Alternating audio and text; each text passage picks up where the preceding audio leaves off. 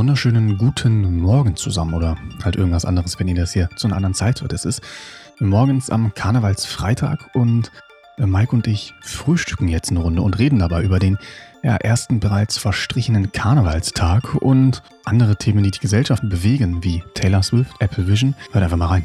Viel Spaß.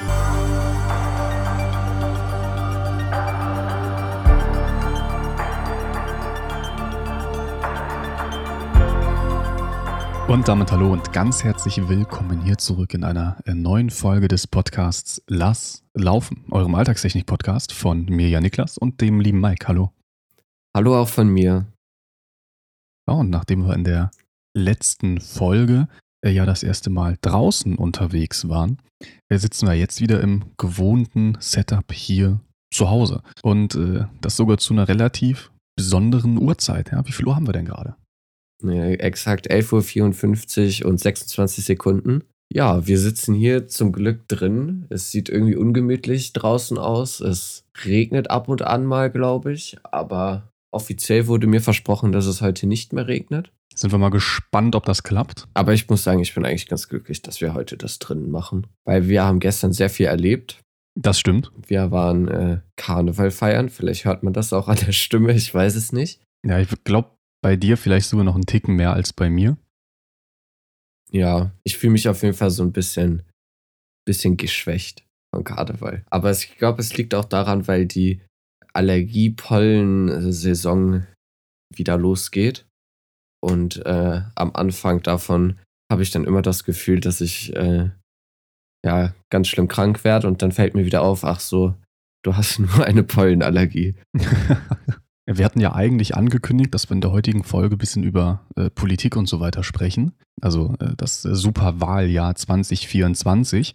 Und äh, dafür ähm, dann in der Folge äh, halt die nächste Woche kommen würde, es dann eine Sonderkarnevalsfolge gibt, die wir dann halt aufnehmen, während wir karnevalistisch unterwegs sind in der Stadt. Und da hat leider das Wetter so ein paar, ähm, ja, ich sag mal, so einen Strich durch die Rechnung gemacht, vielleicht auch mehrere Striche durch die Rechnung. Werden wir jetzt gleich noch drauf eingehen, aber nur zur Information. Das ist jetzt heute sozusagen retrospektive Karneval mit Ausblick auf das Superjahr, Wahljahr 2024. Ja, genau. Wir werden jetzt hier so ein bisschen von unseren gestrigen Karnevalseindrücken berichten. Irgendwie fällt dieses Jahr Karneval im wahrsten Sinne des Wortes ins Wasser. Also so gefühlt jedenfalls. Es ist sehr viel Regen angekündigt gewesen und wir äh, waren gestern in der Stadt unterwegs. Und haben uns das alles mal angeguckt. Also so ein bisschen wie so ein Live-Report, nenne ich mal. Ne? Wir haben so ein bisschen. Ja, wie so Katastrophentouristen. Ja, Katastrophentourismus trifft es eigentlich ganz gut. Äh, wollten natürlich für den Podcast bestmöglich unterwegs sein und hatten ja auch initial die Idee, dass wir wirklich mit unserem äh, neuen Setup unterwegs sind. Jetzt ist es so, wir gehören jetzt nicht zu den Leuten, die sobald ein bisschen Regen am, äh, am Himmel ist, sagen, okay, Karneval ist abgesagt, ich bleibe jetzt nur drin, kuschel mich unter meine Decke und gucke Netflix. Was leider dazugehört, ist aber, dass die Mikros, äh, die wir verwenden, dann doch sich sozusagen bei Regen gerne unter die Decke kuscheln und Netflix gucken, weil sie halt nicht wasserdicht sind. Und ähm, aufgrund der Wettervorhersage mussten wir dann unsere Pläne so ein bisschen abändern, weil wir können uns äh, vor Regen schützen, können das Wasser aushalten.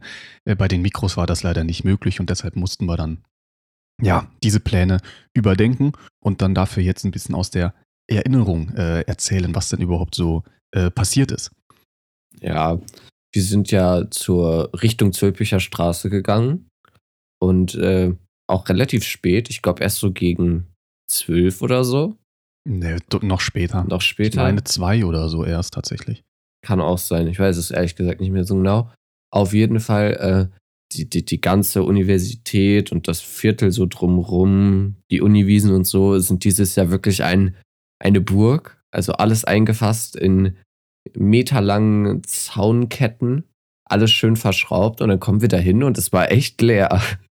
Wir sind einfach an den Sicherheitsleuten mit unserem kleinen Bierfass äh, vorbeimarschiert und äh, wir sind aus Versehen erst durch den Ausgang reingegangen. Es war leider nicht zu erkennen aus meiner Sicht. Nee, also es gerade weil halt so ein Besucherstrom gefehlt hat. Ne? Genau, wusste man gar also, nicht, wo man lang muss. Wir waren da ja alleine sozusagen. Ne? Also wir, wir waren, ich sag mal, wir waren eine Gruppe von sieben Leuten vielleicht.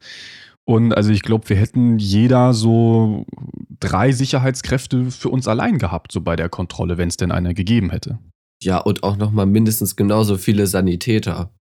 Also das Aufgebot an Sanitätern und äh, zusätzlichen Polizeikräften war auch noch extrem hoch. Also ich meine, wenn es voll gewesen wäre, wäre das ja auch nötig gewesen, aber es war wirklich ein bisschen traurig. Sind wir da ein bisschen rumgelaufen. Haben uns das mal angeguckt. Genau. Was mir sehr positiv aufgefallen ist, ist die äh, extrem hohe Anzahl an äh, Toiletten dieses Jahr. Also die haben wirklich sehr viele aufgestellt und sonst war das schon schwierig. Die, die Leute, die dieses Areal kennen, die die Uniwiese wissen oder kennen, ähm, einfach so auf in allen Seiten, wo eigentlich Wiese ist, ähm, war halt wirklich links und rechts. Ähm, also man hätte da keinen Zaun hinstellen müssen. Da war noch ein Zaun, weil es war wirklich wie ein Gefängnis abgeriegelt so gefühlt. Er wurde auch im Vorfeld von den eingegitterten und ausgegitterten Karnevalsfeiern dann gesprochen, tatsächlich im offiziellen Sprachgebrauch. Die Zäune waren aber nicht mehr zu sehen links und rechts, weil da wirklich eine Reihe an Dixie-Klos aufgebaut war. So, hallo und ganz herzlich willkommen zur kleinen Karnevals-Sonderfolge. Heute ohne Setup, weil es schüttet wie aus Eimern. Na, nicht ganz so schlimm, aber trotzdem. Wir begrüßen euch hier vom von mir auserkorenen zweiten Asi-Hotspot Kölns, der Uniwiese. Hallo Mike. Hallo. Ja, ich bin mir nicht sicher, ob man das hier noch Uniwiese nennt, weil das ist quasi der Bereich zwischen Physik äh, und Chemiefakultät der Universität zu Köln. Ja, das stimmt. Ja, das stimmt. Gilt das nicht als Uniwiese, aus meiner Sicht jedenfalls. Wir laufen gleich am COPT irgendwas Zentrum vorbei und am Kölner Stadtarchiv. Genau, und wir müssen einmal erwähnen, es ist verdammt traurig, was hier in Köln heute abgeht. Also, weil es geht nichts ab. Die Wiese ist komplett umgebaut zum, ich nenne es mal Festivalgelände für Arme. Und es ist keiner drauf. Also wir, wir sind eine der wenigen. Hier langsam. Trotz Plastikplatten äh, auf dem Boden ist sehr viel Schlamm zu erkennen und es sieht wirklich äh, fürchterlich aus. Es ist kein Mensch hier. Also wir sind, eine, wir sind eine der wenigen Leute, die hier sind. Wir hätten es sogar noch geschafft, die Kenner kennen, wissen es, auf den Zülpi zu kommen. Äh, selbstverständlich haben wir uns dazu entschieden, nicht den Zülpi zu betreten. Ich äh, weil, bedauere dies leider. Nein, wir sind, nein, wir verfügen über Stil und deshalb trifft man uns an solchen Orten nicht an. Naja, hier gibt es auf jeden Fall trotzdem schon ein paar Alkoholleichen, da freuen wir uns ja drüber. Wir achten, dass wir es geschafft haben, ein 5 äh, mit auf die Uniwiesen zu transportieren in die abgesperrte Zone. Ich zapfe mir gerade ein Bier. Ja, also und. Ja, Moment, ich muss ganz kurz den Bierhahn zudrehen. Dankeschön. So ist zugedreht. Und im Endeffekt, äh, man sieht hier mehr Toiletten als Menschen. Also hier kann wirklich jeder auf eine eigene Toilette gehen. Das ist wunderbar. Ah, wir dürfen hier nicht raus, oder? Nee, es, es kommen ja zu viele Leute rein. Also hier stehen eins, zwei, drei. Also hier haben wir bestimmt 20 Schlangen. Ja, und wir haben hier 20 Leute, um rein, also 20 Schlangen, um reinzukommen und es kommt keiner rein. Das ist wirklich extrem traurig. Ich meine, ich finde es schön, dass sich nicht viele Leute diesem äh, komischen Feiern hier an der Uniwiese und der Zülpicher Straße anschließen. Aber so, ganz ehrlich, das sind ja schon auch coole Bilder, ne? Ja, ich fand es wirklich beeindruckend. Und äh, wenn man auch so Richtung Zülpicher Viertel geschaut hat, da schien es auch nicht sehr voll gewesen zu sein. Also auch auf den Bildern, die ich mir im Nachhinein angeguckt habe, also selbst um 11.11 Uhr morgens herum, wo eigentlich so der allererste äh, Besucher-Hotspot-Höhepunkt ist am, äh, an Weiberfastnacht, weil halt logischerweise um 11.11 Uhr so viele Leute, die kein Karneval feiern, das ist halt an Weiberfastnacht die Uhrzeit, wo dann wirklich der Straßenkarneval beginnt. Und ähm, da will man natürlich dann schon da sein, da will man jetzt nicht gerade in der, in der Bahn stecken oder irgendwie so. Und auch da, selbst um die Uhrzeit war diese Straße nicht voll. Ne? Also für die, die es ähm, entweder gar nichts mit Karneval am Hut haben, die unsere Folge zum 11.11. .11. nicht gehört haben oder die generell auch, auch in Köln jetzt nicht so viel ähm, wissen, die halt vielleicht woanders wohnen oder so. Ähm, es ist wirklich so, dass dieses Viertel sozusagen im Karnevalsbereich eins der überlauffensten Viertel ist. Ähm, ich glaube, warum das so ist, müssen wir jetzt nicht drauf eingehen. Hört da sehr, sehr gerne die Folge zum 11.11. .11. zu. Da haben wir das mal äh, versucht, ein bisschen objektiv zu erklären, beurteilen, warum das denn so ist. Aber es sind vor allen Dingen primär junge Leute, die da wirklich ähm, normalerweise in Massen hinströmen und so in diesem Zülpicher Viertel ist normalerweise, ich glaube, Platz für so 10.000, 13.000, 14.000. Dann ist es aber schon wirklich sehr, sehr eng. Und dann sind, ist da jetzt auch nicht so, dass da genug Platz ist für den Leuten in den Kneipen, sondern es ist wirklich die Straße dann voll und die Leute stehen unter dem freien Himmel. Es sind halt aber tatsächlich so viele Leute, die da immer hin wollen, dass ähm, mittlerweile wirklich Ausweichflächen und es dann teilweise noch eine Ausweichfläche von der Ausweichfläche gibt, weil selbst dann die für 60.000 Leute dimensionierte Ausweichfläche äh, manchmal nicht ausgereicht hat. Um, dementsprechend hat sich dann in diesem Jahr, nachdem es da am 11.11. .11. wirklich extrem überlaufen war, ähm, die Stadt wirklich, in, wie ich finde, auf dem Papier oder auch von dem, was ich mir da angeguckt habe, ziemlich ähm, gutes Konzept ähm, einfallen lassen, ähm, was das Ganze gerade auch im, im, Bezug jetzt zu allgemeine Sicherheitslage, Terrorgefahr und so weiter, ähm, ne, was ich da alles an, an Polizisten wirklich in kompletter Montur gesehen habe, beeindruckend, ähm, ja, aufgebaut. Äh, nur dieses Jahr ähm, wurde das wohl irgendwie nicht benötigt. Ja, es war wirklich ein bisschen. Also die, das, was die da kalkuliert haben, ich denke, wenn es sonnig gewesen wäre, wäre das genau richtig gewesen. Aber natürlich bei diesem genau. Wetter bringt das halt alles nichts. Ich bin mal gespannt, was die Wirte sagen werden, weil, also, die werden ja gar keinen Umsatz gemacht haben. Ja, das kommt drauf. Ich könnte, ähm, hatten wir ja gestern auch schon mal drüber gesprochen. Ich könnte mir vorstellen, dass die ähm, wirklichen Kioskbetreiber oder die, ich nenne es jetzt mal fliegenden Händler oder so, die dann versuchen, halt bei den ganzen Leuten, die es jetzt halt nicht in irgendetwas, wo man wirklich feiert, ähm, reingeschafft haben, sondern die halt einfach nur rumstehen und trinken, äh, da braucht man trotzdem ja irgendwann Nachschub, äh, wenn man jetzt nicht irgendwie mit einem Bollerwagen dahin gekommen ist.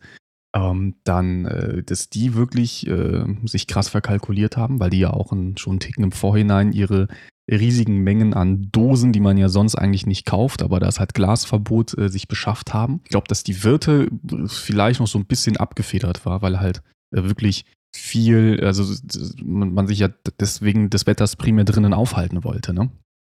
Ja, da, da kannst du recht haben, aber ich glaube, diese Fluktuation ist nicht so hoch. Ja, dass die Leute halt ähm, dann, wenn sie drin sind, lieber länger drin bleiben, während man sonst gesagt hätte, ach komm, wir waren jetzt anderthalb Stunden hier, wir gehen mal, genau. mal weiter zu Freund XYZ, der ist gerade in der anderen Bar fünf Kilometer weiter, ne? Ja, ja ich glaube das. Aber mal schauen, wir werden es ja sehen. Es sind ja auch noch ein paar äh, Karnevalstage, die uns bevorstehen. Vielleicht wird das ja einfach so noch ein paar erfolgreiche Boah, das, den Satz kriege ich nicht mehr zu Ende. Vielleicht werden es einfach so noch ein paar erfolgreiche Karnevalstage für die Wirte. Es wäre ihr ihnen zu wünschen. Ähm, ich glaube allerdings, dass, ähm, wir hatten ja auch angesprochen in dieser Folge vom, also zum 11.11., .11., äh, was wir äh, vorschlagen würden, auch wenn wir eigentlich nicht wirklich Ahnung haben, muss man ja auch sagen, wir sind weder Stadtplaner noch haben wir irgendwas in dem Bereich studiert, sondern wir haben uns das einfach nur angeguckt, ein Mikro in die Hand bekommen und haben einfach nur gesagt, ja, das läuft doof, das läuft vielleicht ganz okay, deshalb sollte man mal das und das ändern. Aber an sich ähm, glaube ich, dass dieses Konzept jetzt, ähm, solange sich an dieser generellen alle strömen, warum auch immer, dahin nichts ändert, ähm, ganz gut war. Also es war ein bisschen sehr verwaist, als wir auf dieser Fläche einmal unterwegs waren. Wir waren doch echt nicht lange, wir sind da eigentlich nur einmal drüber gelaufen. Wir haben einen schönen Spaziergang gemacht. Genau. Da war halt keiner, aufgrund des Wetters. Und das ähm, passt für mich so ein bisschen zu dem Klientel, was da hinkommt. Ja, weil wenn ich mich halt so ähm, umgeguckt habe in, in anderen Teilen der Stadt, also jetzt nicht in dem Uni-Teil, sondern in dem, ich nenne es mal Altstadtteil, wo so ganz generell runtergebrochen ein bisschen mehr die Traditionalisten unterwegs sind, die dann da in ihre Kneipen gehen, Kneipentour das machen. Ist nett umschrieben für Leute, die mindestens 40 sind. ähm, die da äh, seit jeher dann in der Altstadt ähm, unterwegs sind. Da war es, ähm, hat man ein bisschen den Unterschied gemerkt. Also da war es wohl auch was leerer als sonst, aber da war trotzdem deutlich, deutlich voller als jetzt im äh, Bereich der ja, Universität in Köln, wo halt auch das äh, Zülpicher, äh, der Zülpicher Platz, die Uniwiese und so logischerweise angegliedert ist. Deswegen, ja, kann ich mir auch vorstellen, dass das wirklich so ein, so ein Ding war, dass das Wetter so die Leute, die jetzt nicht unbedingt aufgrund des Karnevalfeierns da sind, sondern die halt Karneval zum ja, jetzt ist Karneval, jetzt müssen wir unbedingt, also ich weiß nicht, ich habe heute einen Artikel gelesen, da wurde das ganz gut umschrieben, äh, dass die Leute für die Karneval irgendwie mehr ist als einfach nur eine Dose Kölsch, dass die halt feiern waren und dass so ein Großteil der Leute, die halt irgendwie in Karneval nur den Sinn sehen, eine Dose Kölsch zu trinken, äh, zu Hause geblieben sind, weil die sich halt irgendwie aufgrund des Wetters nicht ähm, herausgetraut haben. Ja, wird, wird auch nicht auf alle zustimmen. So, ich kenne so. auch Leute, die waren einfach, auf, obwohl sie äh, mehr machen würden an Karneval, deshalb zu Hause. Aber ich glaube, so insgesamt, wenn man uns mal stereotypisch versucht, in zwei Teile einzugliedern, äh, kann das durchaus hinhauen. Dass es gerade deshalb in diesem Bezirk oder in diesem Viertel ähm, nicht so voll war. Ja, wir sollten auf jeden Fall irgendwie eine Stadtplanungsabteilung gründen.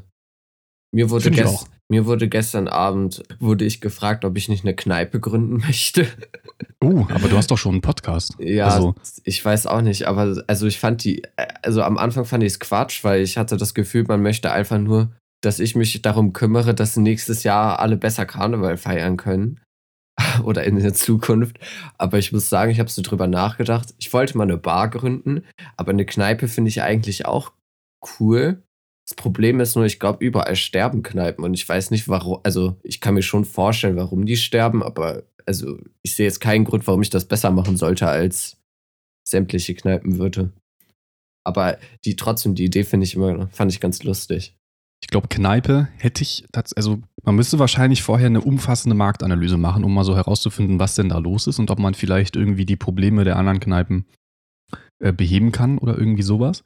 Weil ich kenne auch wirklich Geschichten von Leuten, die halt so ein Lokal wirklich in guter Lage an Karneval haben. Wobei, wenn es voll ist in der Stadt, dann ist auch wirklich äh, der äußere Ring von Köln eine, eine, gute Lage, weil halt überall Leute irgendwo hin wollen. Das ist so ein bisschen, also die, die finanzieren sich wirklich all ihren, ihren Luxus damit. Ne? Also die haben, wenn sie das Privileg haben, dass sie ein halbwegs gut laufendes Geschäft während des Jahres haben, was sich selber trägt, dann kommt halt Karneval dazu. Und ähm, alles, was die dann halt irgendwie noch an, ich sag mal, Luxusgütern sich leisten können, das kommt halt einfach aus diesen wenigen Karnevalstagen im Jahr. Und wenn man sowas hinbekommt, das wäre schon, also würde würd ich mich sehen. Also am liebsten dann noch in Nähe vom Stadion, dass man auch irgendwie alle zwei Wochen, wenn Heimspiel ist, da den, den Andrang mitnehmen kann, dass man auch immer direkt eine geile, ja, Leute hat, mit denen man vielleicht zusammen Fußball gucken kann oder so, für die, die keine Karte bekommen haben, äh, wäre schon ganz cool. Und dann so im, im Standardbereich, also so, wenn jetzt nicht gerade irgendein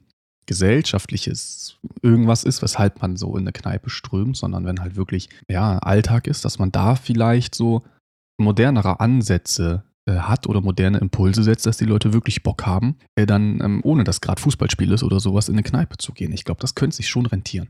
Ja, ist ja auch wichtig, dass man so deutsche Nationalsportarten wie das Schocken, kennst du Schocken, ja, oder? Mhm. Dass man, dass sowas nicht in Vergessenheit gerät, weil ich habe das, also ich muss sagen, ich habe Angst, dass sowas so typische Kneipenspiele und Kneipensport, äh, mit Ausnahme vielleicht von Dart, ja, verschwinden. Ja, irgendwie, Kennst du jetzt bei uns im Umfeld Leute, die man irgendwie in der Kneipe antreffen würde? Also vielleicht mal an so einem Geburtstag gehen, glaube ich, so ein paar Leute in der Kneipe. Ja. Aber ich, also so regelmäßig, nee. Aber also, es gibt hier ja auch weit und breit nicht so eine richtige Kneipe. Aber jetzt sonst so dieses, ich nenne es mal klassische, einfach nochmal treffen nach dem Feierabend, da reinsetzen, Wer, wer, will was trinken oder was, was essen, was snacken, was auch immer. Das ist irgendwie gar nicht. Ne? Also wenn überhaupt, dann, dann geht man dafür in ein Restaurant was essen oder man geht in ein, ja, ich nenne es mal, in eine Bar oder irgendwie so. Aber also, dass man jetzt dafür wirklich in eine Kneipe, Brauhaus oder sowas geht, ist, war, glaube ich, früher deutlich häufiger. Also wir oder? gehen öfters von der Uni, wenn wir unsere letzte Klausur der Klausurenphase geschrieben haben und die Klausur so mittags war, was irgendwie oft vorkam in der letzten Zeit, dann mhm. sind wir immer danach in eine Kneipe gegangen. Aber sonst, oder in ein Brauhaus. Aber ich glaube auch, das ist nicht mehr so wie früher. Ich weiß, dass mein, äh, mein Opa, der ist immer früher, äh, der, da gab es noch so Lohntüten. Ich hoffe, ihr wisst alles, was das ist. So genau kann ich es auch nicht erklären, aber irgendwie hat man früher sein Gehalt in so einer Papiertüte bekommen, meistens samstags, jedenfalls so im Handwerk. Und dann äh, ist man oder sind die Männer dann zum Frühshoppen gegangen in so eine Kneipe mit dieser Lohntüte in der Regel. Mhm. Und dann wurde das, äh, wurde das Gehalt versoffen quasi. Okay, das vielleicht nicht, aber es wurde auf jeden Fall dann dort getrunken. Und dort ist man immer in dieselbe Kneipe in der Regel gegangen und hat sich dann dort mit seinen Freunden getroffen. Ist ja auch immer noch ein Phänomen. Also ich weiß nicht, ob es ein offizielles, mit Statistik belegtes Phänomen ist, aber ich habe auch immer das Gefühl, dass so zum Monatsende, wenn so die Gehälter eintrudeln, dass dann so bei den Leuten, die jetzt nicht alles online kaufen, sondern die vielleicht nochmal in die Stadt gehen oder in ein ähm, Kaufhaus, in ein Einkaufszentrum, was auch immer, dass es gegen Monatsende deutlich voller ist am Wochenende, äh, wenn halt gerade das Gehalt da war. Ja, also ich weiß, dass beim Online-Shopping absolut messbar ist. Also wenn das Arbeitslosengeld kommt oder die, die Gehälter, das, da, das kann man messen. Also das, an welchen Tagen das kommt. Mhm ja, ist schon eigentlich irgendwie auch ein bisschen traurig, aber irgendwie ist das auch logisch. Aber ich glaube, damit haben wir dann eigentlich auch unseren äh, Kölschen Auftrag, einmal ein bisschen über Karneval zu sprechen, äh, gut hinbekommen. Ich sag mal, viel passiert ist halt auch ähm, bis jetzt noch nicht. Wir werden das vielleicht irgendwann nochmal ein bisschen äh, detaillierter erklären, wenn wir dann doch mal so eine komplette Stadtplanungsfolge machen. Ich glaube, es stand jetzt bleiben unsere Meinungen zum ja, 11.11. bestehen und äh, wurden eigentlich ähm, gestern äh, durch das bisschen, was wir da beobachten konnten, äh, verstärkt oder bestärkt. Ähm, ist jetzt nichts irgendwas, was mich äh, von meiner Meinung abbringen würde. Äh, wir haben irgendwo in diesem Gespräch ähm, einen kleinen Ausschnitt eingeblendet, werdet ihr mitbekommen haben, äh, wo wir äh, wirklich gestern dann einmal da kurz uns, was wir gesehen haben, aufgeschrieben oder beziehungsweise kurz erzählt haben. Einfach eine WhatsApp-Audio ist jetzt nicht die allerbeste Audioqualität gewesen. Aber ich glaube, wir können damit dann jetzt Karneval ein bisschen, bisschen abhaken auf Podcast-Ebene und kommen mal zu unserer Kernkompetenz zurück. Wir sitzen hier auf jeden Fall jetzt schön. Ich bin gerade noch ein bisschen am Frühstücken. Karneval ist hinter uns. Also der erste Karnevalstag. Es geht hoffentlich noch weiter und dann gehen wir jetzt mal rüber zur technischen Seite des Podcasts. Ja, genau. Noch eine kleine Anmerkung meinerseits. Wir waren zu dem Zeitpunkt, wo das Audio aufgenommen wurde, nicht nüchtern. Ich bitte dies zu berücksichtigen. Also, das ist hier wirklich langsam respektlos. Jetzt wird hier schon während des Podcasts gegessen und der eine Podcaster hat sich, glaube ich, gerade an seinem Essen verschluckt. Nein, ich habe versucht zu reden. Ich musste dazu einwerfen, dass wir jetzt aber auch nicht, ähm, Nein. nicht mehr zurechnungsfähig Nein, waren. wir waren schon zurechnungsfähig, aber wir hätten kein Auto mehr bewegen dürfen. Ja, ich glaube, so können wir das umschreiben. Generell 0,0. Also ich bin, Beim Autofahren finde ich, ist eine sehr gute Grenze. ich finde das äh, bisschen merkwürdig, dass man in Deutschland mit, äh, mit Alkohol oder nach einem Bier noch Auto fahren darf. Ich finde, das ist Quatsch. Andererseits gibt da tatsächlich Studien zu, ähm, wie das ist, die Auswirkungen von wenig Schlaf, was ja auch etwa, also was ja vielleicht nochmal häufiger anzutreffen Aber hat, das hängt ja zusammen. Die Leute, wenn die was getrunken haben, haben die in der Regel auch wenig geschlafen. Oder das Schlafen ist lange her, meistens. Ja, und das ist dann nämlich, und das ist dann der Worst Case, weil tatsächlich, ich habe die genauen Daten nicht im Kopf, aber so die Reaktionsverminderung, die man hat, wenn man mh, gerade so am noch legalen Autofahrlevel ist. Ne? Also wenn man gerade so bei, ich glaube in Deutschland sind es ungefähr 0,5, wobei die Grenze jetzt auch, meine ich, nicht absolut ist, sondern Null, das, echt? Ich habe gar keine Ahnung. Ich muss sagen, ich, ich meine schon. Ich, ich, also ich meine natürlich so für Fahranfänger. Boah, ich guck das jetzt 0,0, nach. Obviously. Und ich meine dann von 0,0 bis 0,3 ist nicht so schlimm. Äh, äh, da kommt es dann, ähm, das ist, ist, noch so, ist, ist noch so okay. Und zwischen 0,3 und 0,5 ähm, meine ich, ähm, ist es so, dass du an sich jetzt nicht, ähm, dass es jetzt nicht ist, weil du hast zu viel getrunken, aber wenn du in einen Unfall verwickelt bist, ähm, dann hast du auf jeden Fall automatisch eine Mitschuld. also das muss kleiner als 0,5 sein. Ab 0,5 wird es schon wirklich teuer.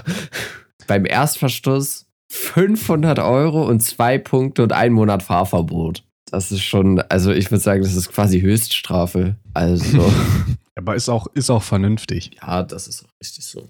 Aber auf jeden Fall gibt es Studien zu, die das verglichen haben mit so ein bisschen Schlafentzug. Und jetzt nicht Schlafentzug im Sinne von 48 Stunden wach oder 24 Stunden wach, sondern einfach, ja, Standard, man hat vielleicht in der Nacht nur sechs Stunden geschlafen oder vielleicht auch nur vier, was ja immer mal wieder vorkommen kann. Und es war auf demselben Level. Also die Leute, die, ähm, oder beziehungsweise die Leute, die auf Schlafentzug waren ähm, oder müde waren oder so, hatten tatsächlich noch deutlich ähm, schlimmere Sachen, weil bei den Auto, also bei den Leuten, die unter Alkoholeinfluss waren, äh, war es so, dass halt äh, die, die Reaktion zu spät kam. Äh, dass dann halt irgendwie das ein bisschen länger dauert, bis man jetzt auf, oh, ich könnte mal bremsen. Dass halt aber bei den Leuten, die wenig geschlafen haben, einfach teilweise wegen Sekundenschlaf, was auch immer, äh, wirklich dieser Impuls zum Bremsen einfach gar nicht kam. Und logischerweise ist das, wenn dann beides auftritt, sagen wir mal, du hast in der Nacht nicht so gut geschlafen, ähm, warst dann den ganzen Tag über wach, bist abends unterwegs, trinkst abends ein bisschen was, bist aber noch unterhalb der Grenze, dann ist das wirklich eine sehr, sehr ähm, starke Gefährdung. Ja, ist auch absolut nicht nötig. Und damit sind wir unserem Bildungsauftrag auch wieder ein bisschen nachgekommen. Ne? Also Leute, wenn ihr müde seid, wenn ihr ein bisschen was getrunken habt, ruft euch ein Uber. Ja, und lasst es auch mit dem Fahrrad fahren. Jedenfalls, wenn ihr zu viel getrunken habt. Und damit dann zur Technik. Genau. So wie dieser Podcast ja eigentlich Gedacht war. heißt, genau, gedacht war. Ja, was hat dich diese Woche so beschäftigt? Ja, mich haben vor allen Dingen der Schnitt der letzten Folge beschäftigt. Das war ganz angenehm, dass ich mal wieder ja so ein Audio-Setup einstellen durfte, weil das sind ja äh, logischerweise andere Mikrofone mit einem anderen Frequenzgang, einer anderen Richtcharakteristik, die anders positioniert sind. Wir haben deutlich mehr Umgebungsgeräusche. Ähm, das war ganz cool und habe dann da ein bisschen angefangen herum zu experimentieren und äh, wollte dann initial eigentlich das Ganze so einstellen, dass es äh, schön zu unserer Stimme passt, aber halt auch zum Mikrofon, ne? dass ich jetzt nicht irgendwie versuche, das stark zu verfälschen, sondern dass ich wirklich aus der roh schon ganz gut klingenden Aufnahme das Beste raushole. Hab mich dann aber mitten im Prozess umentschieden ähm, weil ich dachte, nee, das ist irgendwie doof, wenn wir dieses Aufnahmesetup switchen, wenn man dann instant hört, dass das jetzt ein anderes, ein anderer Klang ist. Und ähm, gerade mein Mikrofon hier zu Hause ähm, hat schon einen sehr ähm, dominanten Frequenzgang, den man einfach raushört. Und deshalb habe ich dann so ein bisschen mit dem äh, Match EQ Feature herumgespielt, habe das dann jetzt mal ausprobiert, nachdem ich schon immer mal wieder überlegt hatte, ob es nicht auch im Podcast-Bereich interessant wäre, das mal auszuprobieren und nicht nur für andere Zwecke in der Tonbearbeitung. Und ähm, habe dann damit wirklich äh, für ähm, jeden von uns einen äh, Stimmsample ähm, aufgenommen vom ähm, alten Mikrofon, also von, vom Mikrofon hier zu Hause, ähm, was halt bearbeitet war. Und habe das Ganze dann kombiniert ähm, mit eben einem Stimmsample äh, vom ja, rohen neuen Mikrofon. Und dann hat äh, auf magische Art und Weise dieser Magic Q die Differenzen herausgefiltert und hat mir damit dann so eine äh, Grundlage gegeben, äh, welche Frequenzen ich anpassen muss, damit es sich halt ähnlich anhört wie zu Hause. Hab's damit jetzt nicht übertrieben, man hört definitiv noch einen Unterschied, aber es geht wieder so ein bisschen in die Richtung und das hat mich persönlich sehr beeindruckt, dass es da so einfach geht, dass wir halt eben diese Mikrofonklänge nachstellen können und das hat mich beschäftigt. Ja, das klingt auf jeden Fall sehr äh, spannend. Ich muss sagen, ich, ich hoffe, dass der Podcast-Zuhörer die Grundlagen davon verstanden hat. Du hast es mir auch einmal kurz bei WhatsApp erklärt, da habe ich es nicht verstanden, aber jetzt bin ich auf jeden Fall mehr im Thema. Also ich habe es jetzt, glaube ich, eher verstanden, auf jeden Fall, als wie du mir das in ganz kurzer Variante auf WhatsApp erklärt hast. Ja, also vielleicht die Zusammenfassung für die, die jetzt auch so mit äh, Frequenz und Equalizer und so nix, ähm, die Begriffe einfach noch nicht so äh, gehört haben. Ich habe einfach nur ähm, sozusagen ähm, mit technischer Unterstützung es so eingestellt, dass die ähm, Aufnahmen mit dem neuen Setup ähnlich klingen wie die Aufnahmen mit dem alten Setup und das hat mich sehr beeindruckt, äh, dass ich das nicht komplett nach Gehör machen musste. Das finde ich auch ein beeindruckendes Feature und ich muss auch sagen, dass mir die, äh, ich habe mir die Außenaufnahme, also von der Außenfolge, äh, habe ich mir angehört und äh, ich muss sagen, ich war fast enttäuscht, dass man relativ wenig äh, Geräusche gehört hat. Also ich glaube, das auch ein bisschen nachbearbeitet, aber ich hätte gedacht, dass man so mehr Vögel und so hört, aber gut, die Vögel sind natürlich auch weit weg immer. Ich habe mich tatsächlich auch dazu ähm, entschieden, dieses Mal, dass ich noch mehr Außengeräusche drin lasse. Also ich hätte auch die Möglichkeiten gehabt, dass man das noch mehr rausfiltert. Ähm, aber gerade auch bei den Autos und so dachte ich mir, lasse ich jetzt fürs erste Mal drin, damit man wirklich merkt, dass wir draußen unterwegs sind. Ich glaube, in Zukunft kann man da nochmal drüber nachdenken, inwieweit man das ändert. Ja, man muss da über, auch überlegen, ob, ob das angenehm ist zu hören. Ich weiß nicht. Also ich fand es ganz cool, aber ich glaube, für die meisten Leute ist es nicht so gut. Genau. Ähm, ist halt generell so, ähm, ich kann halt ja switchen. Wir hatten ja beide ein Mikrofon und logischerweise auf dem Mikrofon, was, wo jetzt gerade keiner direkt reingeredet hat, war dann mehr Umgebungsgeräusch drauf als jetzt ähm, bei dem Mikrofon, äh, wo gerade reingesprochen wurde. Ne? Da wird das ja so ein bisschen von der Stimme überlagert. Ähm, deswegen hatte ich da so ein bisschen die Möglichkeit, das anzupassen. Wann ähm, spiele ich jetzt das zweite Mikro mit ein, wann nicht. Es war ganz spannend, das mal machen zu können. Ich habe mich aber alle meistens dazu entschieden, das zweite Mikrofon wegzulassen, aber ähm, damit es nicht zu laut wird, aber auch jetzt nicht innerhalb des ähm, ja, Mikrofons, wo reingeredet wird, irgendwie über eine Bearbeitung äh, eben diese Hintergrundgeräusche rauszunehmen. Deswegen, ich glaube, gerade ähm, wenn man äh, den Podcast ein bisschen lauter hört, könnte man im Hintergrund noch so die ein oder anderen Sachen hören. Ähm, ich wollte sie jetzt aber auch nicht zu dominant packen. Ne? Ja. Ich bin absolut zufrieden, wie du das gemacht hast. Ja, das freut mich sehr zu hören. Äh, was hat dich denn so beschäftigt? Ja, also mich hat erstmal beschäftigt äh, diese Woche äh, ein, ein Programm namens äh, Figma. Ich hoffe, ich spreche das richtig aus. Ähm, das ist so, ein, so eine Software, mit der man so Click-Dummies erstellen kann auf No-Code, Low-Code-Basis oder so richtig Code. Ich glaube, Low-Code ist das richtige Wort für, für die Art, wie man dort ein Click-Dummy erstellen kann. Erstmal, was ist ein Click-Dummy? Das ist wie so eine Art Präsentation de, des User-Interfaces von einer Website oder einer App. Und äh, ja, ich habe so ein Projekt von der Uni, wo wir so ein Startup machen, gründen. Und äh, ja, ich habe angefangen, dort einen Click-Dummy für zu bauen, weil wir demnächst einen Pitch haben, einen wichtigen. Und ähm, da werden wir den halt präsentieren, äh, den Click-Dummy. Und dann werden wir hoffentlich ein, also vielleicht etwas Geld bekommen, damit wir unsere Idee weiterverfolgen können. Oder einfach ein Preisgeld, dann freuen wir uns auch. ja, mal schauen. Nee, aber das hat mir auf jeden Fall, äh, äh ich fand es sehr beeindruckend, weil, also ich habe vorher, glaube ich, noch nie einen so richtig funktionierenden Click-Dummy erstellt. Ich habe sonst immer so einfach PowerPoint-Slides äh, gemacht, wenn ich sowas machen musste. Und äh, fand ich auch immer okay, aber ich fand die, also das ist sehr cool. Du kannst einfach so richtig da durchklicken und du hast halt quasi eine, also von dem optischen her eine komplette App. Es fehlt dir halt nur das Backend. Und die, das beeindruckendste Feature fand ich aber, ich habe mir für 15 Euro im Monat die, die Premium-Version gekauft. Du kannst dir das Ganze komplett in äh, HTML, PHP und ich glaube, es ist Swift, also hier dieses von Apple, äh, diese Programmiersprache, alles äh, übersetzen lassen. Und dann kannst du wirklich mit minimalem Aufwand ein Backend programmieren, irgendwie in Python oder, weiß nicht, C oder so. Und dann hast du da direkt diese fertigen Schnittstellen und das, was mich im, am allermeisten abgefuckt hat, wenn ich so eine App, also ich habe früher mal selber so spaßeshalber versucht, so eine App zu programmieren. Und ich muss sagen, also meine Kenntnisse, so was Programmieren und so anging, so das Backend und so der Algorithmus und so, das war eigentlich kein Problem. Das habe ich gut in der Uni gelernt damals und dann äh, hat mir das doch eigentlich Freude gemacht, irgendwas zu programmieren. Aber diese ganzen Frontend-Sachen mit irgendwelchen äh, Knöpfen oder irgendwelchen Schaltflächen, irgendwelchen grafischen Anzeigesystemen, das hat mich so genervt. Und mit dieser App oder mit dieser Software, du kannst das so einfach machen. Und ich muss sagen, ich finde, das kriegt zu wenig Aufmerksamkeit, dieses Produkt.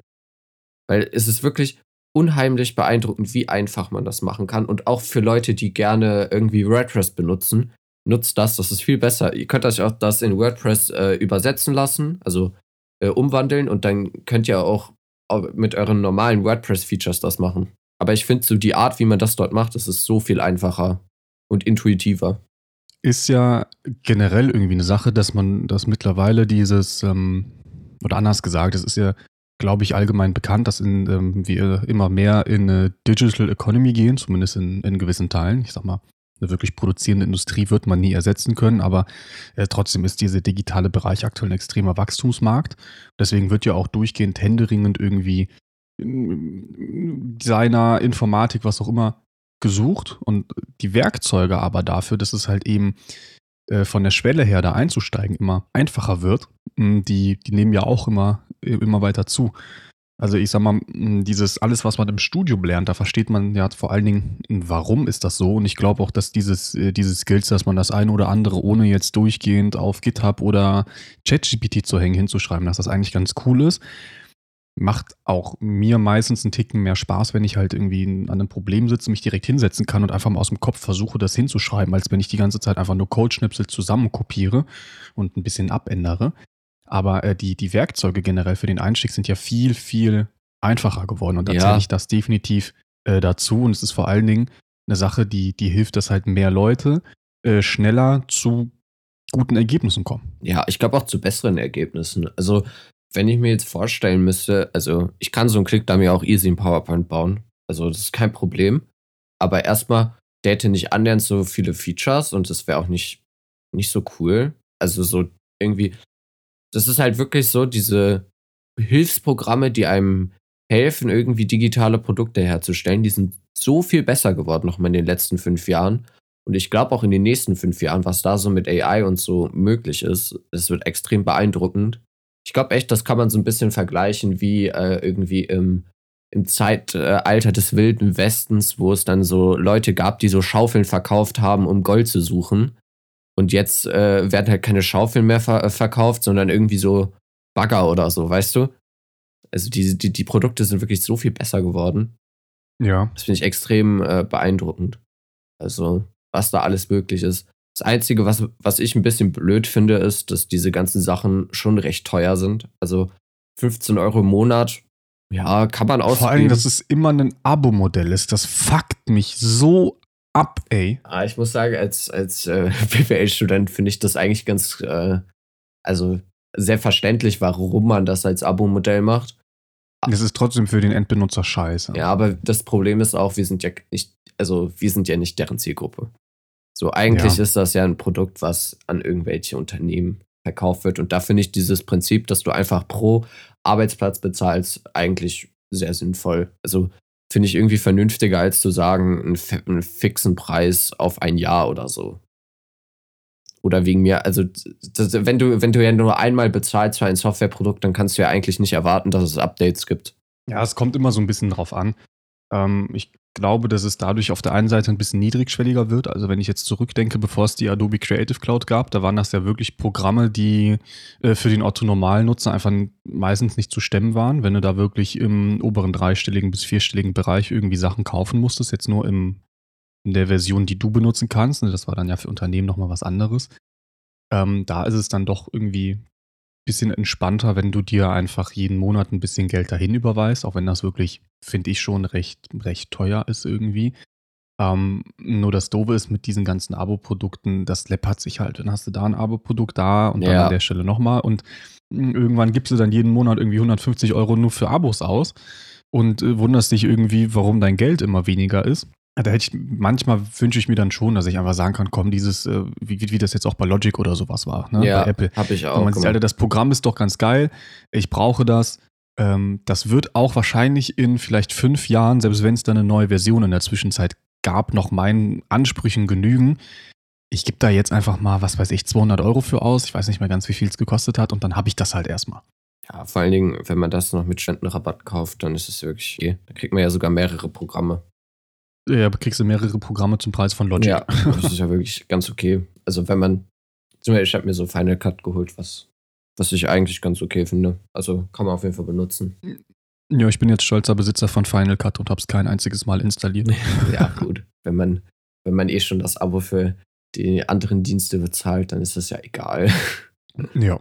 Nee, sonst hat mich aber auch noch ein Produkt äh, sehr fasziniert, was ich leider noch nicht in den Händen halten konnte oder generell mal ausprobieren. Und zwar die Apple Vision Pro. Die, äh, ja, nee, nicht die Brille, sondern das Augmented Reality Headset von äh, Apple. Und äh, ja, ich finde, äh, erstmal dieses Ding sieht wirklich aus wie eine Skibrille. Dass man dann da auch noch sich so entschieden hat, so ein komisches Kabel raushängen zu lassen, um einen Akku dran zu bauen, finde ich auch, also sowas kann nur Apple machen.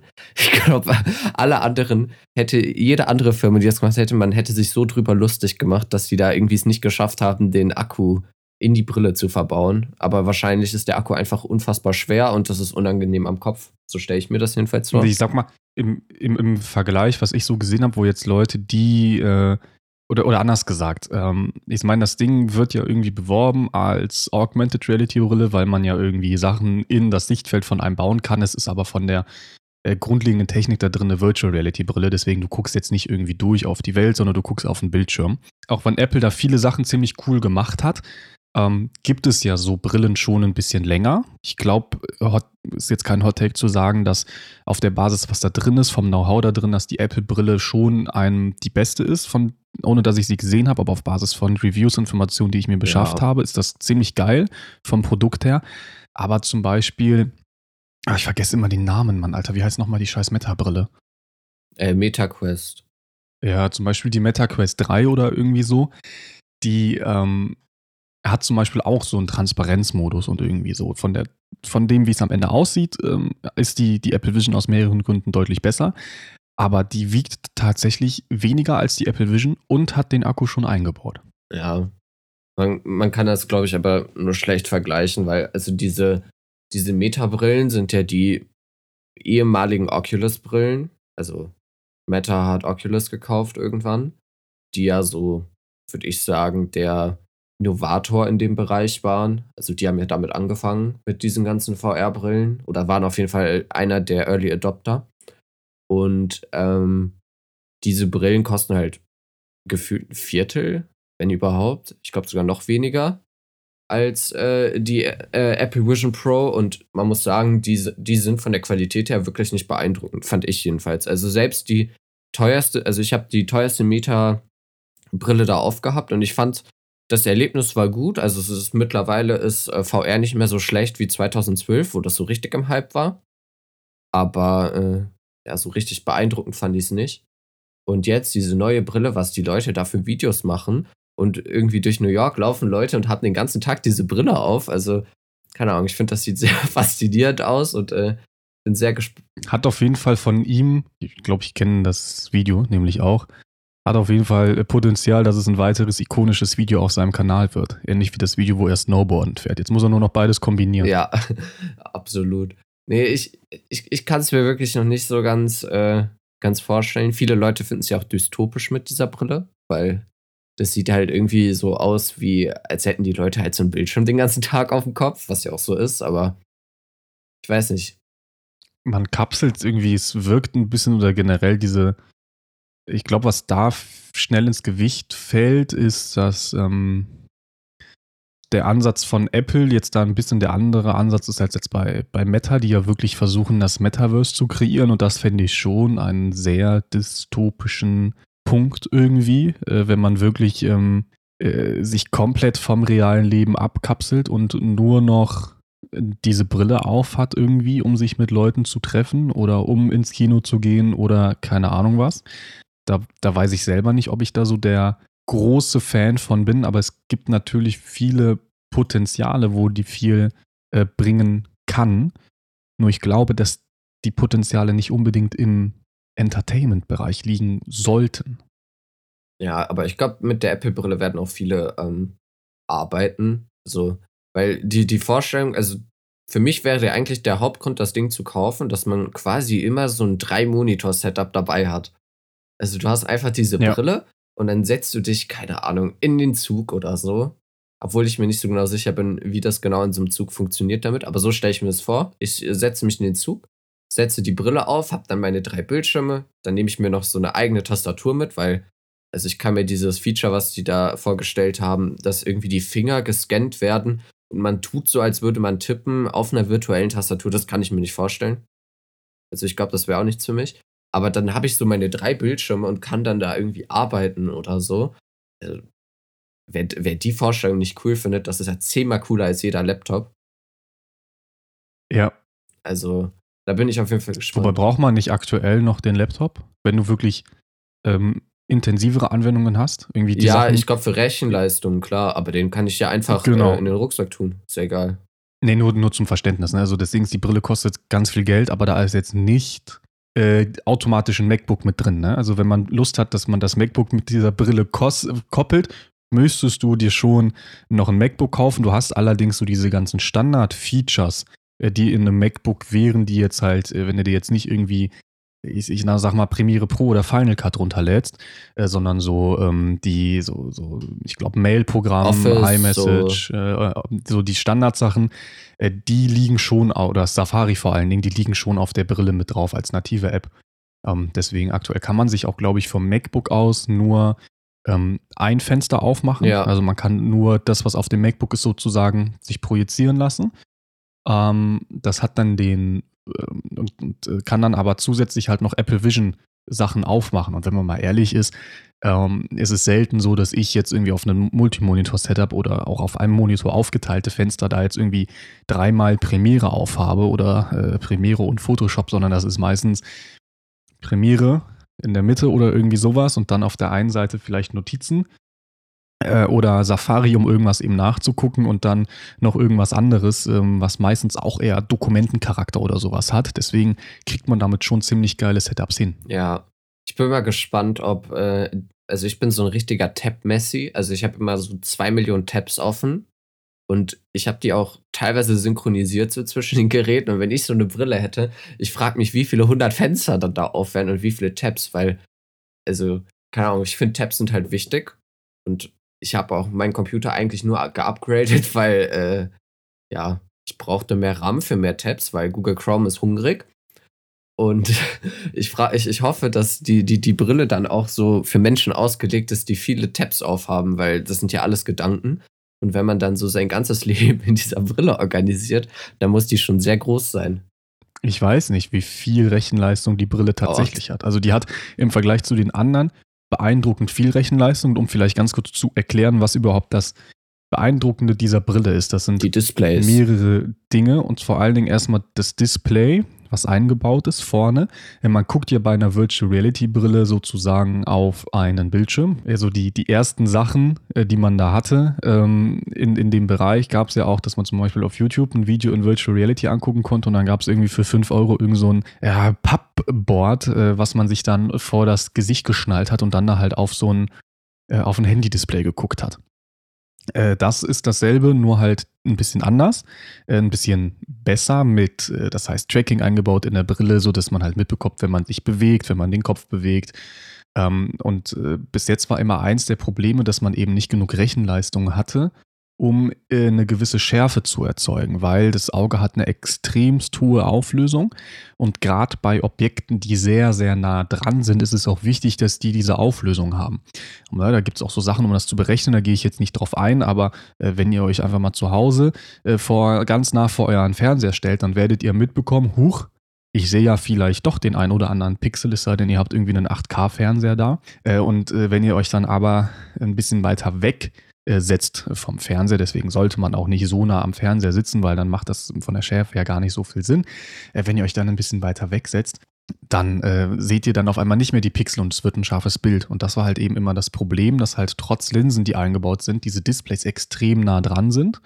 Und da ist jetzt wirklich die Apple Vision die Brille, die als allererstes äh, so eine geringe Pixelgröße hat, dass wir halt eben eine extrem hohe Pixeldichte und Auflösung auf eben diesem ähm, Feld haben, äh, dass man, ähm, so, so wie ich das mitbekommen habe, in den allermeisten Fällen gar nicht mehr sieht. Also, dass man auf ein Display guckt, dass man eben nicht mehr einzelne Pixel erkennt, sondern dass es wirklich einfach scharf wirkt. Ja, was ja auch noch extrem beeindruckend ist, dass die Brille zwölf Kameras verbaut hat. Einmal Kameras, die dein Auge filmen und tracken, dass die Steuerung, Gestensteuerung über dein Auge funktioniert. Genau, man steuert wirklich die Brille, die guckt, was guckt man sich sozusagen gerade in der Brille an.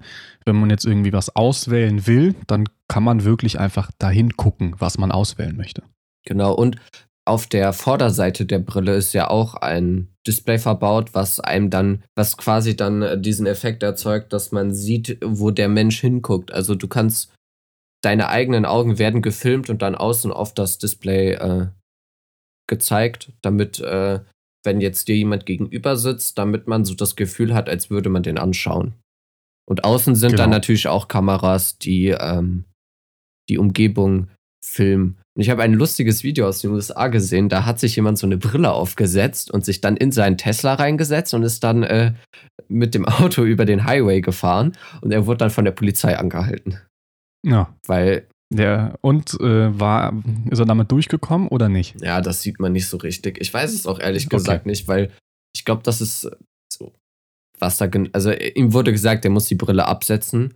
Ist ja auch irgendwie logisches, aber das Problem ist ja auch, stell mal vor, jemand hackt deine Brille und du weißt, also du hast das Ding auf und dir wird irgendwas vorgespielt, weil, also es ist ja, du guckst ja nicht raus. Ja. Du könntest ja die Leute komplett irgendwie verwirren und einfach andere Umgebungen zeigen, Umgebungen als wo bauen, sie ja. sind. Also das ist ja Ja. generell, was mit dieser Brille auch so möglich ist. Man könnte so lustige ähm, irgendwie Events oder so daraus machen. Also stell dir vor, irgendwie du gehst mit deinen Freunden Kart fahren, jeder kriegt so eine Brille oder irgendwie Lasertag, jeder kriegt so eine Brille und dann äh, kannst du dann irgendwie die Schlacht von Endor in Lasertag nachspielen.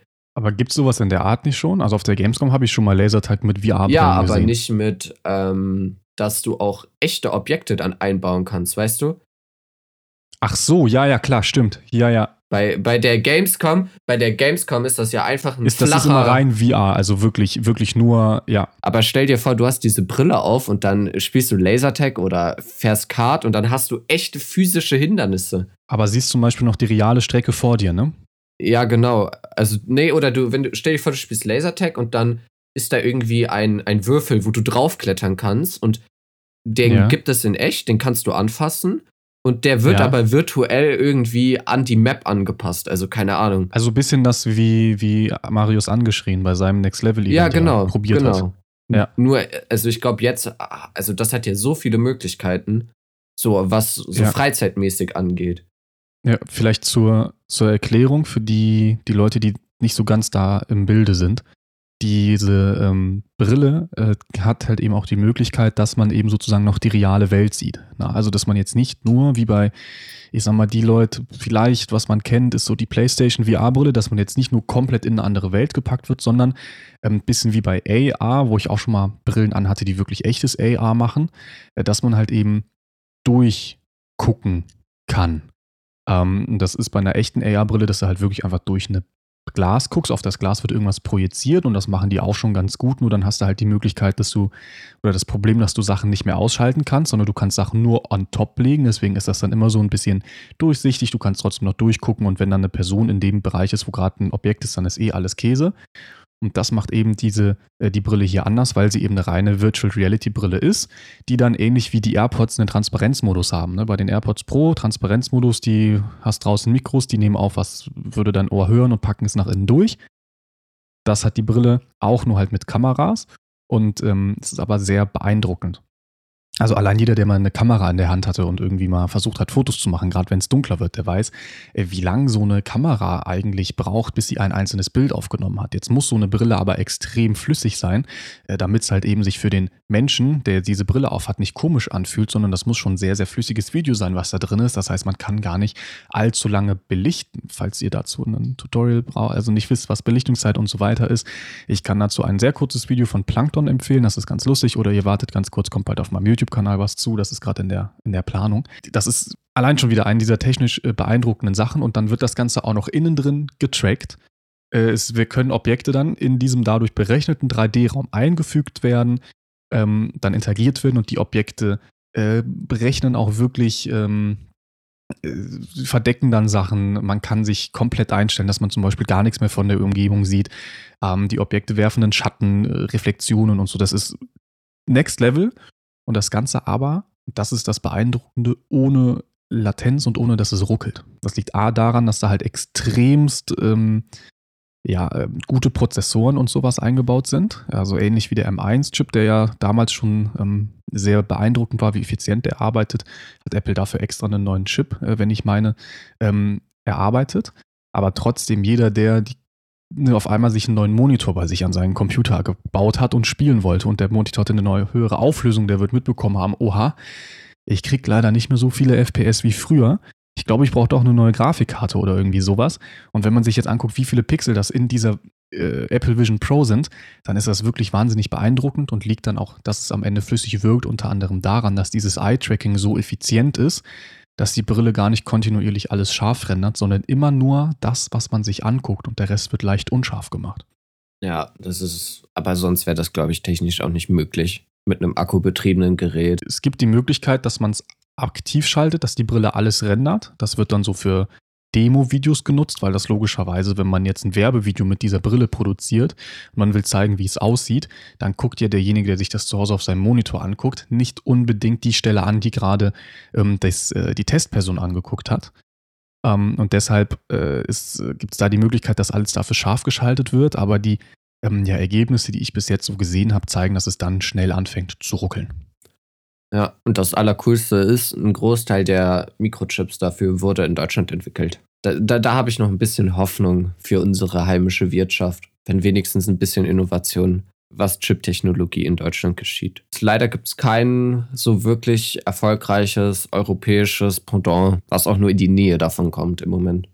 Aber um jetzt hier nicht die Stimmung zu killen, das Produkt ist toll und ich denke, dass mit äh, dem Superwahljahr und unser kleiner Politik-Talk, den werden wir verschieben auf die nächste Folge. Als Fazit zur Apple Vision Pro, ich glaube, oder man kann davon ausgehen, dass sie dieselben ja, Probleme hat wie ein normales äh, Produkt in der ersten Generation, sowohl der Drittanbietermarkt, äh, die sind, äh, da fehlt die hatten auch noch nicht so viel Zeit, um wirkliche Apps zu entwickeln.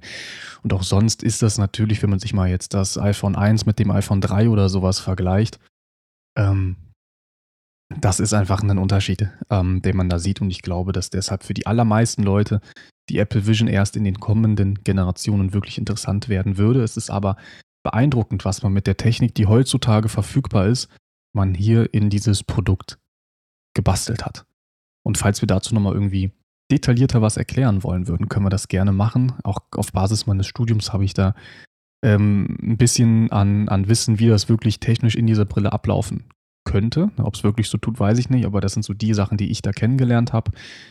Können wir mal eine ähm, ja, Sonderfolge zu machen, aber ich glaube, dass an sich alles, was jetzt über das, was wir gesagt haben, hinausgeht, aktuell für die meisten Leute, die diesen Podcast hören, außer natürlich für unsere 3% amerikanische Zuschauerschaft, echt nicht relevant ist, weil die Brille ist in Deutschland aktuell noch gar nicht erhältlich. Ja, da hast du absolut recht.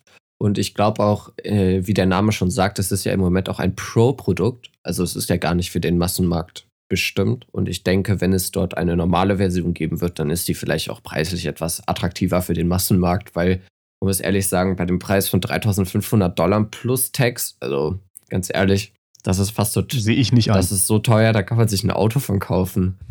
Und ich muss sagen, also da finde ich, ist es auf jeden Fall ja, eine Grenze erreicht, wo sich viele Leute die nicht kaufen werden. Was auch nicht so schlimm ist. Wobei diese Grenze eigentlich auch schon bei diesen ganz teuren iPhones liegen sollte, dass man sich das nicht kauft, weil das schon echt sehr viel Geld für sehr wenig Nutzen für einen selber ist. Aber ich glaube, das ist eine andere äh, Diskussion, eine andere muss, Debatte. Aber ich muss sagen, das ist, finde ich, nochmal ein krasser Unterschied. Guck mal, die meisten Leute, die, für die ist das wichtigste Gerät in ihrem Alltag ihr Smartphone. Und wie viele Stunden die damit verbringen. Also, wenn du das dann aufs Jahr rechnest, wenn du das Ding jeden Tag benutzt und das Ding 1000 Euro gekostet hat, dann hatte ich das 3 Euro am Tag gekostet. Ist ein valider Punkt. Ist aber trotzdem so, dass ich glaube, die Leute, die meistens so das teuerste Modell haben, das halt sehr, sehr schnell wieder upgraden, obwohl da jetzt nicht so viele Features sind. Also ich sag mal, wenn jetzt jemand noch auf dem iPhone 8, 9 oder vielleicht auch 10 rumhängt und einfach merkt, oh, das Handy, das ist vom Akku her doof und äh, ich hätte dann doch ganz gern die neuere Kamera, wenn man sich dann wirklich zum Top-Modell entscheidet und dann vielleicht auch sagt, komm, ich nehme mal das Max-Modell oder was auch immer, vollkommen okay, aber ich verstehe die Leute, die ich, die halt jedes Jahr oder jedes zweite Jahr, weil, was weiß ich, sich im Kameraalgorithmus eine Zeile Code geändert hat, dann nochmal gefühlt dasselbe Produkt kaufen. Und das ist im Handymarkt bei Apple oder auch bei anderen Herstellern sehr, sehr lange Zeit der Fall gewesen. Weswegen die Apple Vision ähm, Pro jetzt gerade was Besonderes ist, weil das das erste Mal seit langem ist oder eigentlich das erste Mal ähm, seit der Apple Watch und vielleicht so ein bisschen den AirPods, wobei die AirPods auch nicht so egal, dass da mal was Neues aus dem Hause kommt. Und das ist eigentlich gerade das, das Beeindruckende. Ja, man muss ja auch sagen, es war absolut nötig, dass mal ein neues Produkt aus dem Apple-Konzern kommt. Stimme ich dir absolut zu. Weil die Apple-Aktionäre, die wollen ja auch mal irgendwie wieder was Neues sehen, sonst ziehen die irgendwann ihr Kapital ab. Und ich meine, Apple ist ja auch nicht mehr die größte äh, Firma der Welt. Mhm. Microsoft hat die gnadenlos überholt und ich glaube, die sind auch erstmal nicht einzuholen.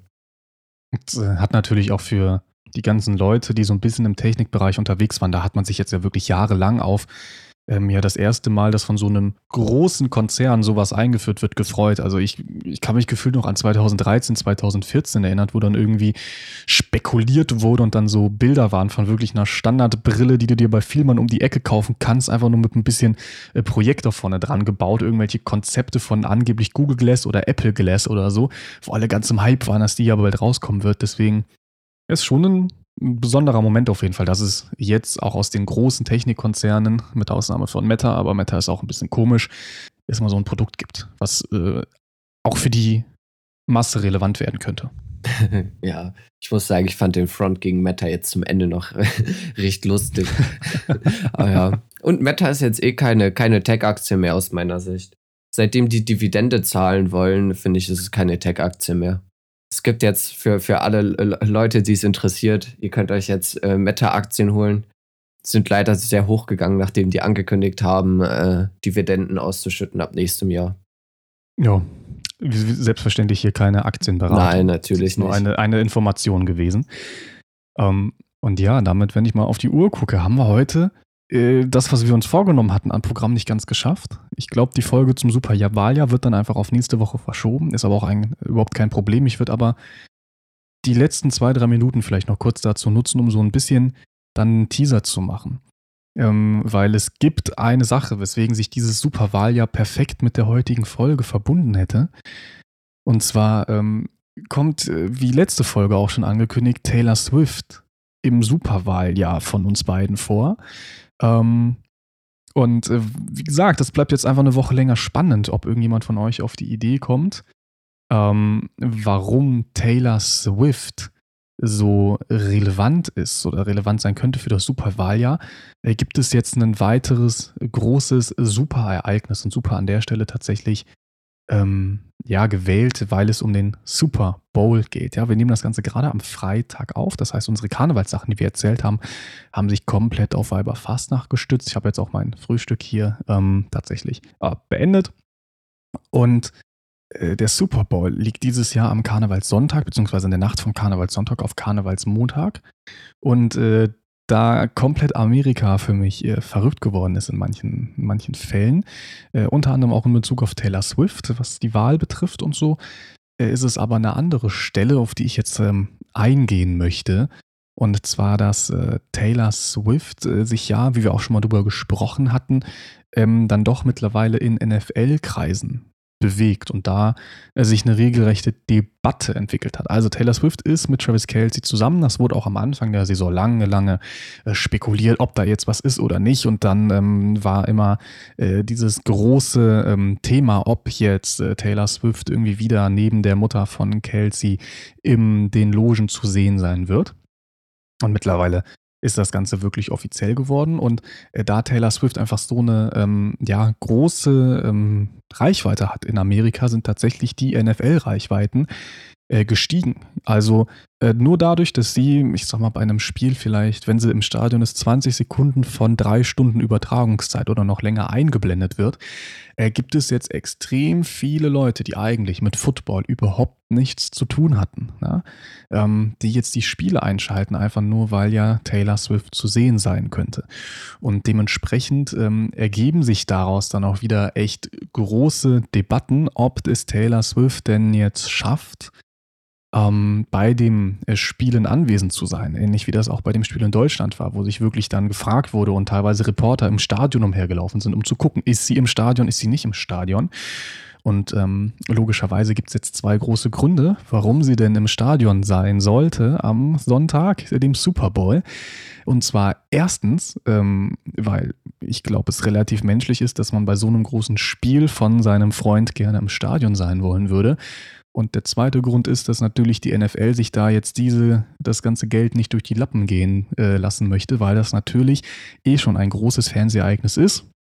Und auf Basis von dem, was ich gerade schon gesagt habe, die ganzen Leute, wenn Taylor Swift äh, im Stadion äh, wirklich wäre, äh, nochmal deutlich mehr Leute einschalten werden. Und deshalb äh, glaube ich, ist es ein großes Anliegen von der NFL, dass sie es wirklich dahin schafft. Nur, Mike, es ist ja ein bisschen auf der Kippe oder ein bisschen die Frage, ob sie es wirklich schafft, am Sonntag im Stadion aufzutauchen. Weißt du zufällig warum? Ja, sie gibt ein wichtiges Konzert in Japan im Rahmen ihrer Tour.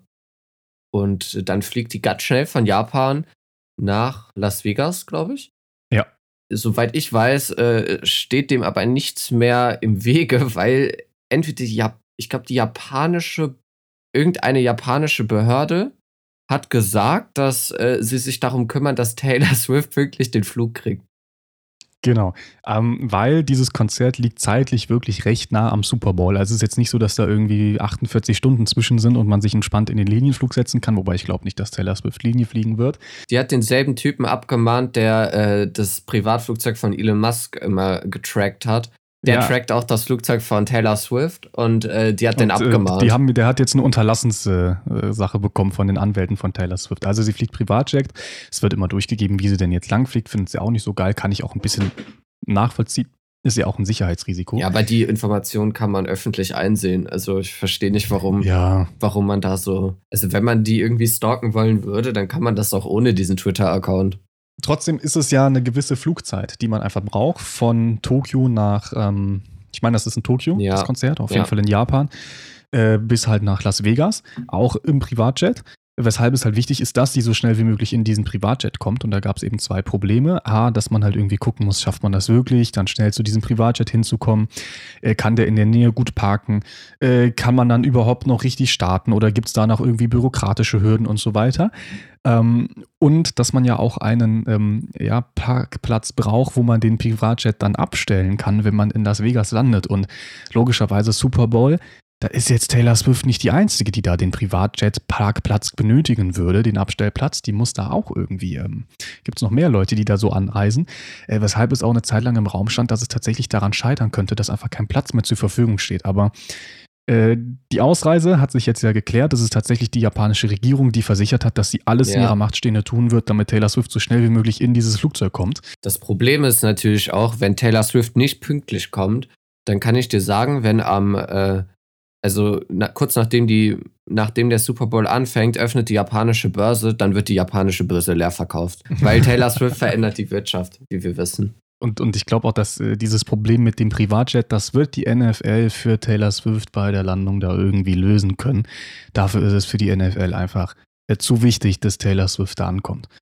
Ja, ich bin auch mal gespannt. Also. Aber könntest du dir vorstellen, sagen wir einfach mal, Taylor Swift hätte jetzt ein Konzert in Frankfurt. Ne, dann ist er ja wenigstens noch sehr, sehr nah an einem Flughafen. Und jetzt wäre diese ganze Debatte, meinst du, Olaf Scholz hätte sich dahingestellt und hätte gesagt, also wir tun alles in unserer Macht Stehende und setzen für Taylor Swift das ähm, Nachtflugverbot am Flughafen Frankfurt aus, damit sie fliegen kann?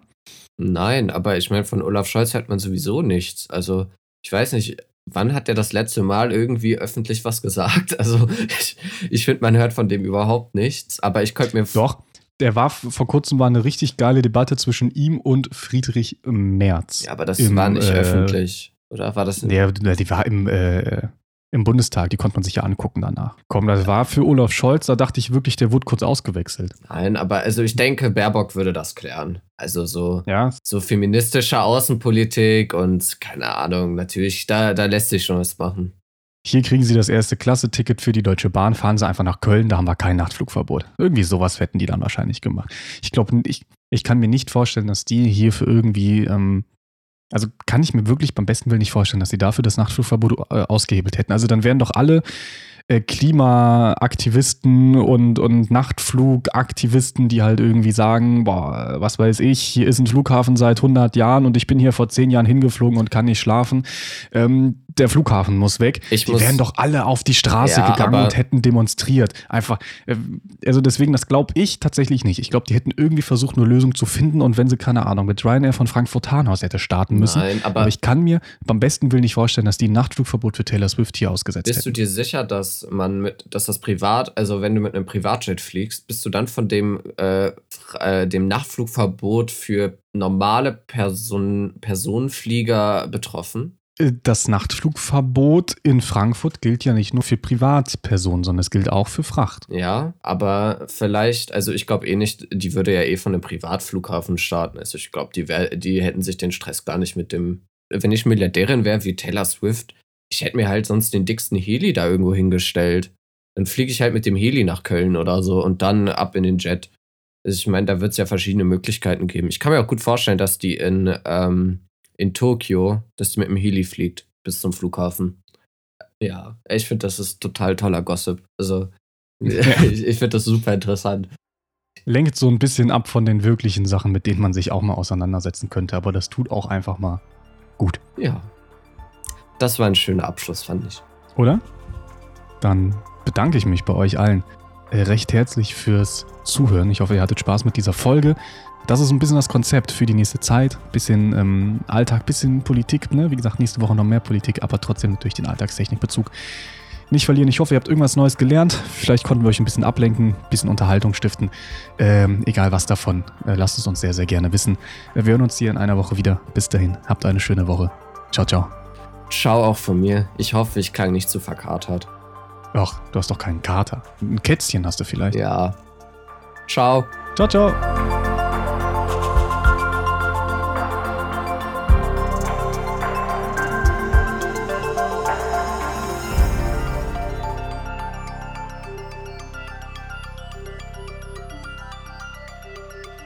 podcast Word Protege von JNS Media.